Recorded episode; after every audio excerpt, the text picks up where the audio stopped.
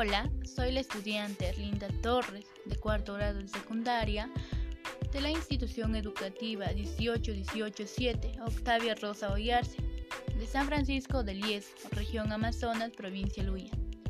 En esta oportunidad, amigos y amigas, estoy aquí para brindarles información de un buen tema importante que nos ayudará a todas y a todos. Para ello, te invito a ponerte cómoda o cómodo y préstame atención unos cuantos minutos. Y luego me emites un comentario. A continuación, el nombre de mi podcast es Cuida tu salud y evita la contaminación del medio ambiente. En este podcast les daré a conocer sobre la contaminación del aire y sus fuentes, causas, ya que la contaminación ambiental es uno de los problemas que más nos ejecuta a la sociedad, ya que muchos ciudadanos, ciudadanas, nos han traído consecuencias graves al ambiente y han afectado una gran medida al bienestar de toda la población, todos los seres vivos. La contaminación del aire es una mezcla de partículas sólidas y gases en el aire. Las emisiones de las automóviles los compuestos químicos de las fábricas, el polvo, el polen y las esporas de moho pueden estar suspendidas como partículas. Fuentes de contaminación. Polvo, humo, pulverización de aguas marinas, gases sulfurosas, polen, incendios forestales, también como incendios de las áreas verdes. Los más contaminantes del aire las más comunes son el dióxido de carbono, el dióxido de azufre, el dióxido de nitrógeno, producidos por la industria, por los gases producidos por la combustión de los vehículos. La contaminación del aire ambiental es uno del exterior de la vivienda. Es un entorno más amplio usando para describir la contaminación del aire. En ambientes de aire libre, la mala calidad del aire ambiental exterior, cuando ocurre, los contaminantes alcanzan a las concentraciones la suficientemente altas para afectar a la salud de las personas y de los seres vivos.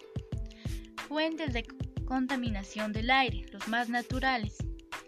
Medidas de actividad humana, la combustión, generación de energía y vapores, gases, CO2, CO3 y dióxido de carbono, vapores bencénicos, también las emisiones del aire,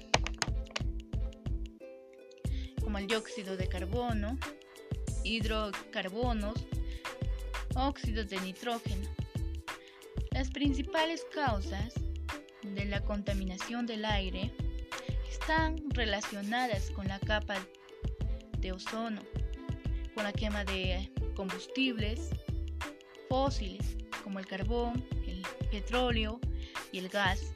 La combustión de estas materias primas se produce principalmente en los procesos de funcionamiento de los sectores industriales y el transporte por la carretera de los autos, de las motos, combis u otros. Primero, les daré a conocer las causas del aire.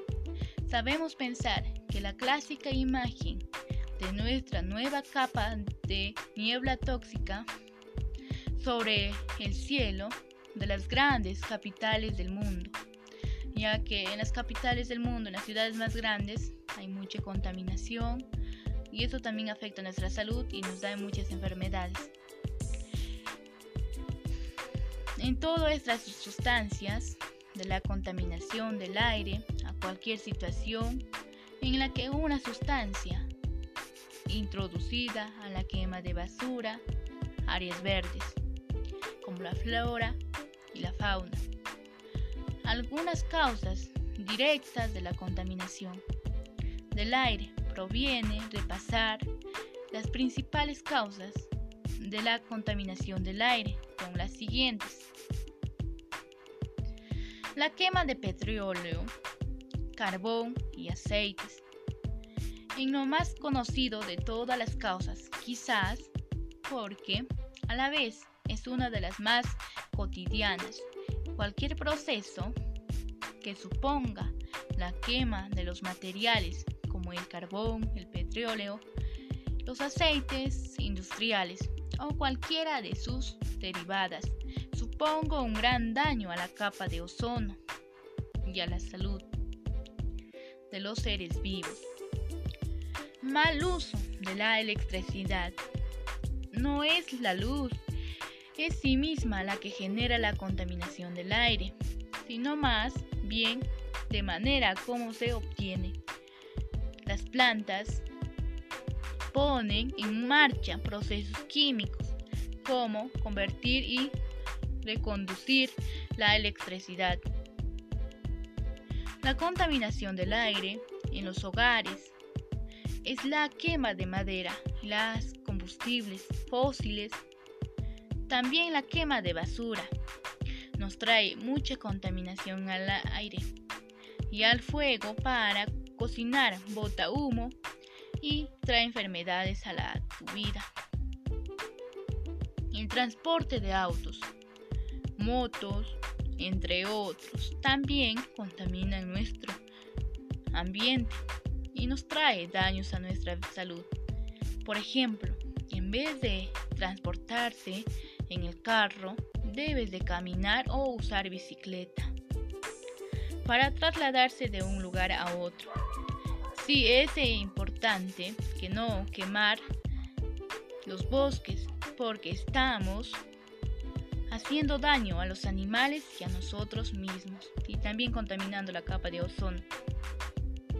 Al reciclar su basura para, para no contaminar el medio ambiente en tachos donde corresponda de plásticos, botellas, latas, etc.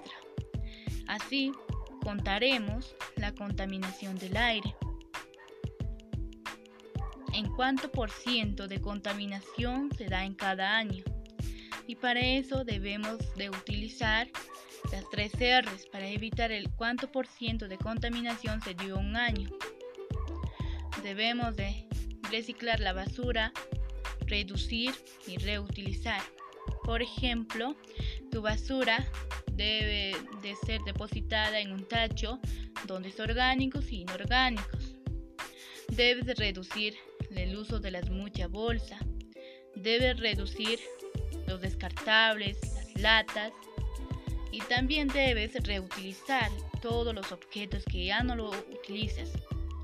De esos objetos puedes hacer manualidades, adornos para tu hogar o para que vendas. Las recomendaciones para evitar la contaminación del ambiente. Evita utilizar un automóvil principalmente durante las horas de pauta. Planea los recorridos para cambiar tus rutas. Ya que en las ciudades se ve que en esta cuarentena hay poca contaminación en el ambiente.